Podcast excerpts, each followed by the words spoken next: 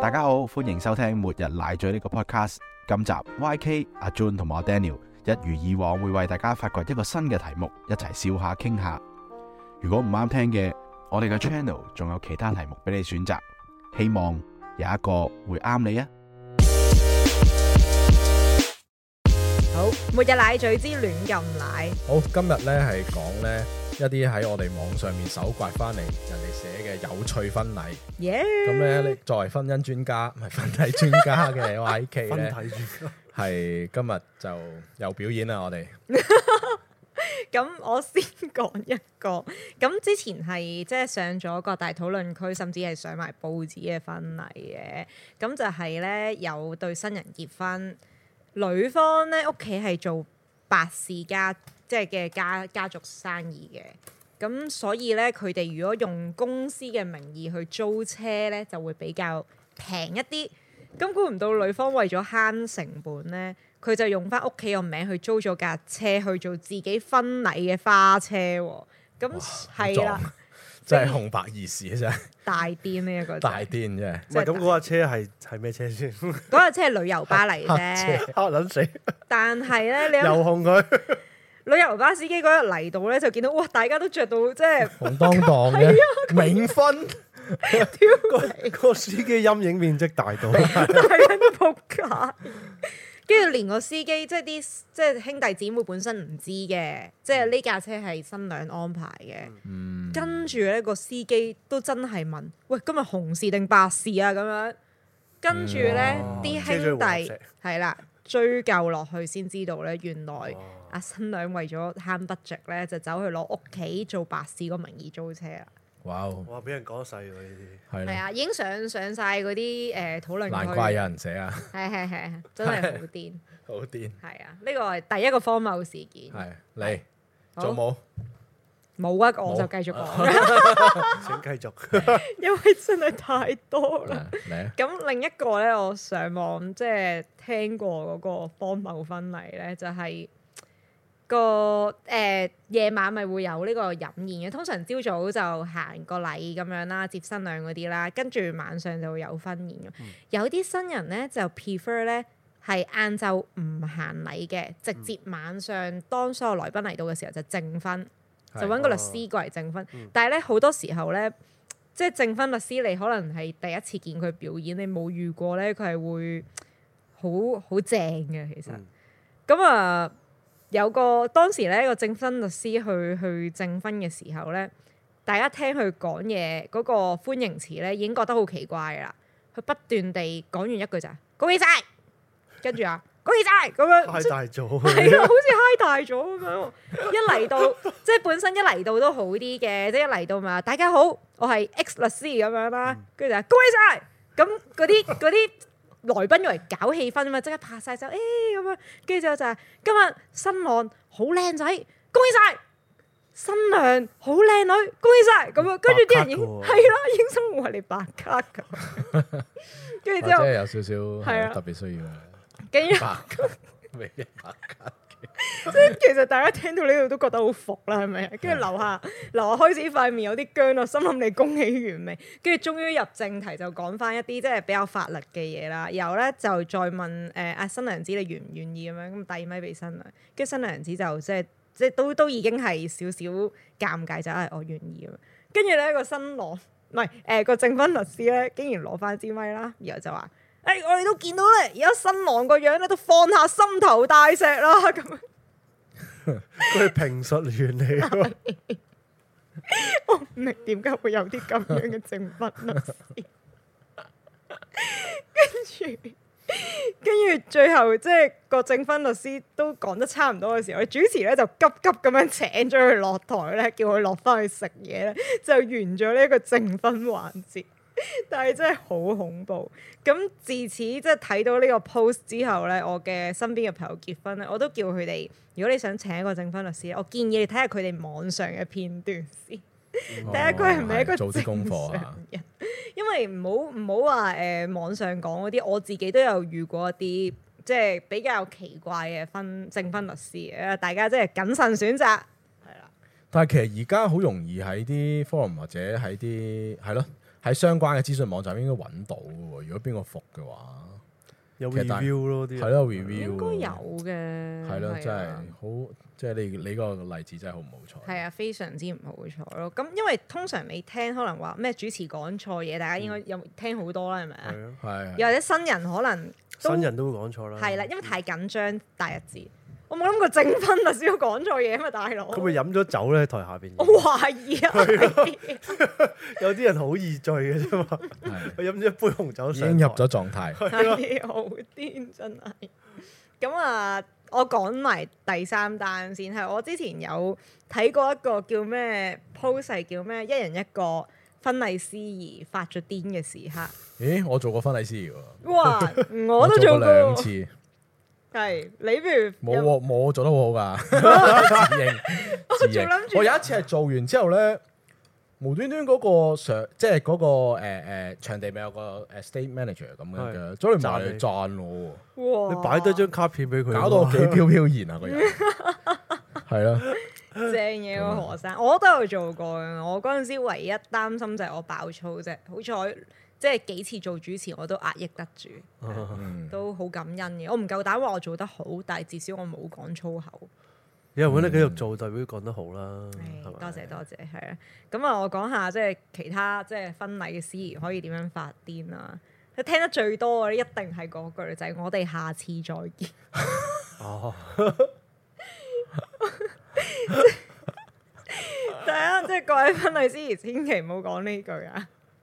因為你咁樣係助就緊新人離婚再結婚，咁唔係啊！通常醒水嗰啲，通常司儀兩個噶嘛，醒水嗰啲隔離嗰個都嗯就會會鬥嘅，嘿咁咩樣咩嗰就啲啊。會話我哋百日宴再見，等我哋新人生咗啊小朋友，喎係啦喎就呢再個見。呢個兜法好好。係啦，跟住又或者嗰晚會有人接到花球啊嘛，係咁係就可以哦話個姊妹嗰個係啦，場嗰個再見姊妹嘅再見咁樣，但係真係唔知點解總係會有啲即係主持犯呢個錯。我懷疑啊，嗰啲主持咧佢唔係淨係做婚禮嘅，佢可能做好多種唔同哦活嗰動嘅啲 event à, 主啊，公司嗰係啲持。係啦，à. 咁所以佢成日最尾都用呢一個慣咗係啊去做作結咯。咁呢個係一個啦，跟住之前聽過咧就有口誤嘅，係就係咧通常會話請新郎掀起新娘嘅頭紗噶嘛。係裙咯係啊咪？係啦，就講裙都裙都衫啱嘅呢 見裙頭 紗係啊 OK 係啊 咁呢個即好係呢難兜啊！呢個個係啊個呢裙個衫就哎晏啲先哎兜，晏啲先兜係啦啊！我哋而家就頭沙先，呢但係都真係非常之尷尬咯。呢個幾好笑喎，我又覺得，可能佢特登搞 get 咧，係我係啊我希望係啊，唔係我諗都要睇下即係誒四大長老係啲咩人咯。如果佢哋哦係啊，佢哋其中一個界介意都已經賴嘢，係啊，真係即係所以都要小心啊。咁啊，呢個係婚禮司儀嗰個嗰個即係有趣嘅事件，仲有咧係新人，嚇新人都會講錯嘢嘅。係嗌錯名，好癲，咁又另一大係啊癲，我冇聽過啦，都都冇見證過。不過我經常見證過咧，通常係新郎會做錯一樣嘢。啊，唔知何生你當時當年有冇嚇呢個小嘅失係咩誤啊？就係唔記得多謝老婆。哦，咁我就留咗大段嚟，多謝我佢老冇婆啊。冇唔會做呢啲嘢啊係啊啦我唔係淨係單單多謝我老婆一句嘅，我仲舉咗一單嘢哇哦！一件事，我而家講埋 啊。咁講埋當年我就多謝佢咧，就我用一個引入嘅，我就話有一日收到佢電話，佢無端端同我講話想燒嘢食，咁我就即刻 open rice 啦，咁揾下啲咩誒誒附近有啲咩即係樓上燒嘢食或者韓燒或者之類啦，跟住一問之下，原來佢想去夜晚喎、 ，BBQ 場，係啊，想去獅子山郊野公園 BBQ 場度燒嘢食，我哋兩個人喎、跟住我話吓，而家六點幾喎、跟住我冇問題啊，買一切嘢啊，咪咪買咪上去咯咁樣。咁咧，我用呢件事嚟做引入咧，就係、講，即係其實我哋嗰晚真係好開心嘅，即係好簡單但係好開心。我就喺我老婆身上學懂咩叫快樂，哦，係、啊幸福就係咁簡單，哦，咁樣 so sweet 樣咁樣嚟多謝我老婆。哎呀，係好叻，哎呀，打冷震啊！ 導演真係導演，呢兩人最中意聽呢啲嘢，唔係係，但係呢個都真係喎，即係其實快樂係可以好簡單。我曾經寫過篇文，我準備投稿㗎啦，係啊都係講即係快樂係可以好簡單，都係同婚姻有關啊。嗯到時到時再 share 俾大家睇啊，哦，係啦。咁啊，啱啱咪講到呢個新郎講錯嘢，我係係非常之開心咧。何生係有記得多謝老婆。嗯，因為我參加過即係都唔少婚禮，而自己又做過姊妹啊、伴娘等等啦。每一次每一次婚禮嘅前一晚，我都千叮萬囑新郎記住多謝老婆。往往新郎都係太緊張唔記得嘅咩？真係緊張咯，可能。通常通常佢哋一開始唔會多謝太太先嘅，因為多通常謝啲兄弟姊妹係啦，兄弟姊因為多妹嘢啊，做係啦，誒誒、工作人員啊，四大長老啊咁樣嘅，咁通常可能講完父母嗰段已經喊晒口噶啦，咁樣，哦，咁啊講係講喎講完一輪之後咧，反而就漏咗自己身邊嗰個 咯，多謝埋個場地，跟住就係啊多多謝謝啲老婆，就算就算多謝埋啲來賓都可以唔記得多謝老婆，你講開呢個致詞嘅問題呢，即係我自己有少少即係好想分享下。我覺得誒、呃真係要我哋啦，都要去研讀下喺婚禮度應該點樣致詞，或者我哋唔係一定婚禮嘅，即係其實點樣去表達。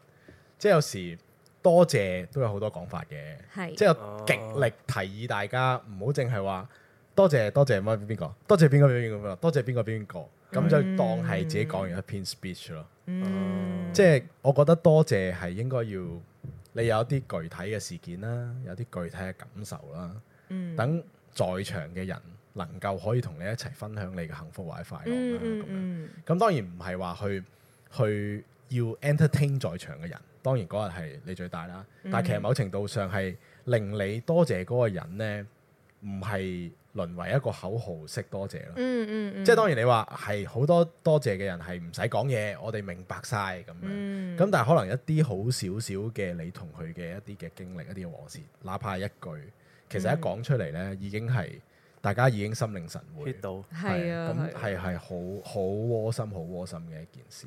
我係啊自己覺得，個人覺得係咯。咁啊，不過冇啊。我我記得我嗰陣時講咧，講即係誒誒大學嘅經歷咧， 我有一個，我覺得我講完嗰個事例之後咧，冇人 get 到啦。係咩？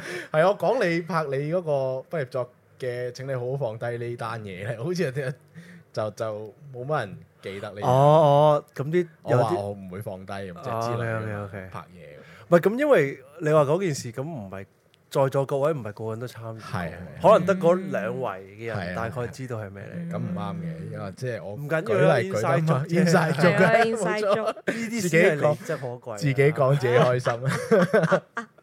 你咁樣我咧諗起一個唔係有趣嘅，係啦，但係即係既然你講起話點樣可以做一個好嘅致詞，有一個我覺得幾值得分享嘅致詞，就係、我曾經聽過新郎哥咧，佢去致辭咧，佢係話好多謝新娘嘅媽媽，即係佢嘅外母啦，對佢嘅照顧。佢話咩？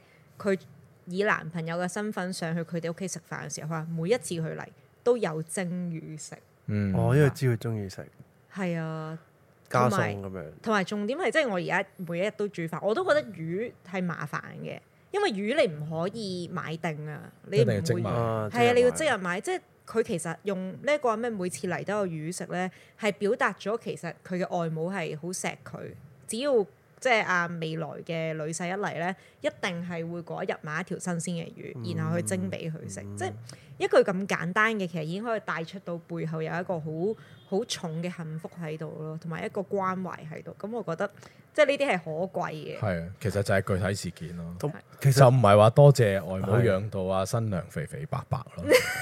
又或者啲 啲累積嘅小事件就可以誒，即係影響好深遠咯，係嘛？嗯係啊，因為同埋你仲要即係雙方都記得啊嘛。係即即係如果得一個人記得咧，講嚟又冇乜意思。係係，即係雙方記得嗰啲小感動，或者人哋屋企人都記得啊，呢啲就可以攞出嚟講，係嘛？係啊係啊，唔係，但係都提一提大家唔好講啲太過私人嘅嘢，嗯去多謝人。咁點解咧？咁樣做即係嗱，你搞個婚禮，我當你十圍，咁至少百幾個來賓啦，係咪先？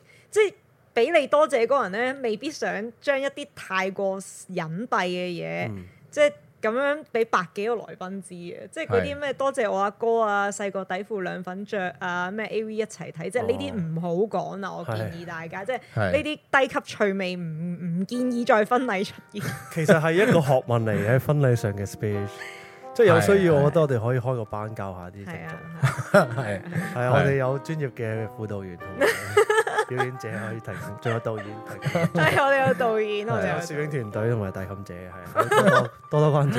係多。多關照，多謝。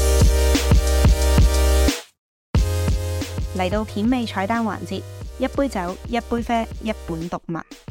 今日介紹嘅書籍係《男婚女嫁禮儀試典》，作者徐嘉怡、黃振宇。點解又要介紹婚禮書呢？